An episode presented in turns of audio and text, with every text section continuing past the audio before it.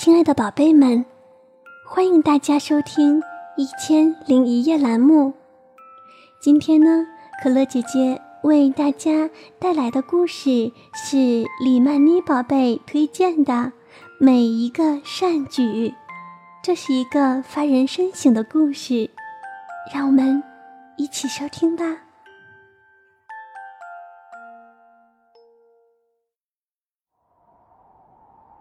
那个冬天，雪覆盖了一切，整个世界都变成了耀眼的白色。一天早晨，同学们都坐到了座位上，教室门开了，校长走了进来，他领着一个女孩，对大家介绍道：“玛雅的头垂得低低的。”我想我听到了，他小声嘀咕道。你们好，所有人都盯着他看。他的外套敞开着，里面的衣服看起来又旧又破。他的鞋还是春天的单鞋，根本不适合雪天穿。一只鞋的鞋带也已经坏了。我们的老师艾伯特小姐说：“大家来给新同学问个好吧。”但是大多数人都保持沉默，教室里只有我旁边的位置是空的。老师安排玛雅坐在了那里。在我们邻桌的第一天，玛雅转过来朝我微笑，可我并没有回应她。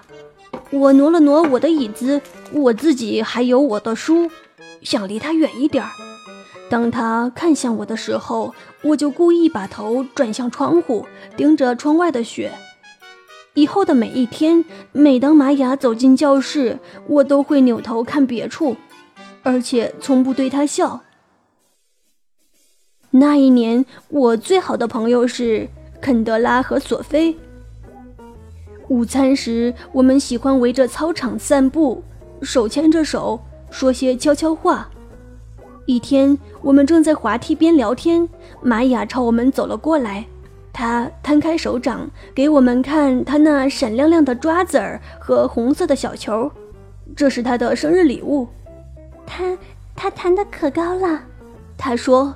可是我们都没有兴趣，于是玛雅跟自己玩起了游戏。下午我们回到教室后，玛雅悄悄地对我说：“我打赌你肯定猜不到新的抓子儿世界冠军是谁。”在我身后，安德鲁小声嘀咕道：“克洛伊交了新朋友，克洛伊交了新朋友。”他不是我的朋友，我急忙低声解释。几周过去了，我们每天都会悄悄议论玛雅，嘲笑她的衣服、鞋子和她带来的奇怪午餐。好几次，玛雅伸出手给我们看她带来学校的东西：一副扑克牌。挑竹签游戏棒，一个破娃娃。无论什么时候，他问我们要不要玩，我们都说不要。天气越来越暖和了，冰封的池塘解冻了，小草开始从雪覆盖过的泥土里钻出来。一天，玛雅穿了一件漂亮的裙子和一双看上去很贵的鞋子来到学校。但是鞋子和裙子好像是别人穿过的。我给他起了一个新名字，肯德拉小声说：“叫新不了。”他的每一件东西都是从二手商店里来的。我们都大笑起来，哈哈哈哈哈哈！玛雅一个人站在围栏边。他手里握着一根跳绳，但他没有走过来问我们要不要玩。过了一会儿，他把绳子对折，把两端绕在两只手上，开始跳起来。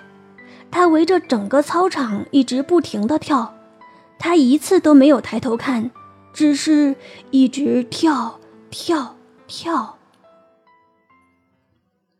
第二天，玛雅的位置空着。那天早晨的课堂上，我们讨论的主题是善良。艾伯特小姐拿来一个大碗，盛满水。大家都围在她的桌边，看着她把一粒石子扔进水里，小小的波纹从石子向外荡漾开。这就是善良的力量，艾伯特小姐说：“我们做的每一件小事，都会像波纹一样，向整个世界散发力量。”然后，艾伯特小姐让我们每个人都说说自己做过的善举，并且扔下一粒石子。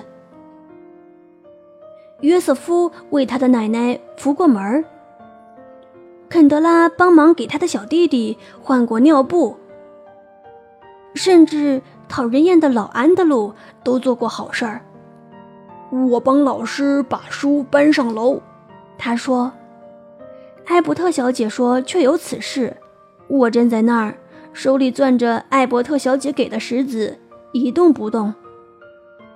很小很小的事，也可以算。艾伯特小姐温柔地说。可是我的脑袋里一片空白，我把石子交给了下一个人。一天又一天过去了，玛雅还是没来上学。每天早晨，我慢慢的朝学校走着，希望这一天玛雅会回来，看着我微笑。我对自己保证，这一天我一定会用微笑回应他。每一个善举，艾伯特小姐说，都会让这个世界变好一点点。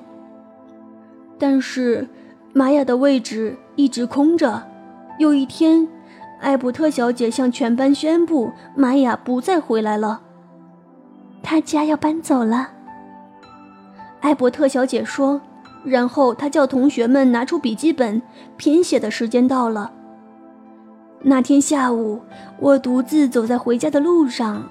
当我路过池塘时，我的喉咙里塞满了所有我希望自己已经对玛雅说过的话，和每一个我没有表达的善意。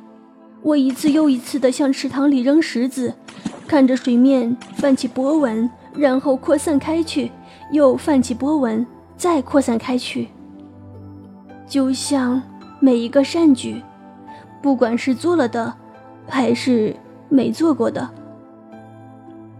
就像某个地方，某个女孩伸出手，把小小的礼物拿出给别人看，而那个人却走开了。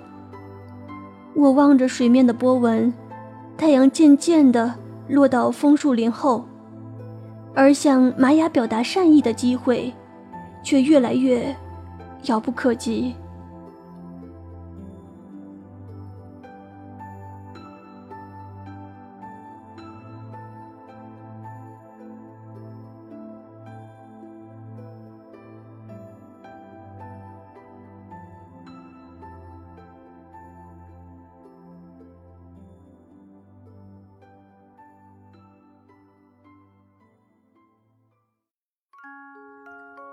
故事听到这儿，宝贝们有什么感受呢？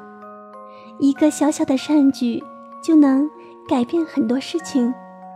如果同学们都善良的对待玛雅，或许她就不会那么孤单，就不会搬家了呢。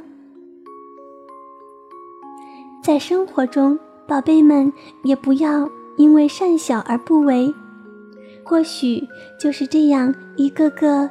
微不足道的善举，使生活变得更加美好。好啦，今天的故事就为你讲到这儿了，宝贝，晚安，好梦。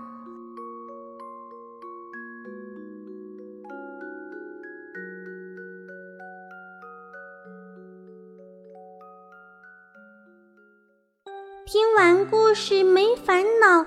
做个快乐乖宝宝，宝贝不哭也不闹，可乐姐姐陪你笑，学会道理懂礼貌，小宝贝们睡觉觉。夜晚世界真奇妙，明天故事会更好。关注微信公众号，姐姐动态早知道。我们的公众微信是 F M T 八可乐姐姐。呵呵。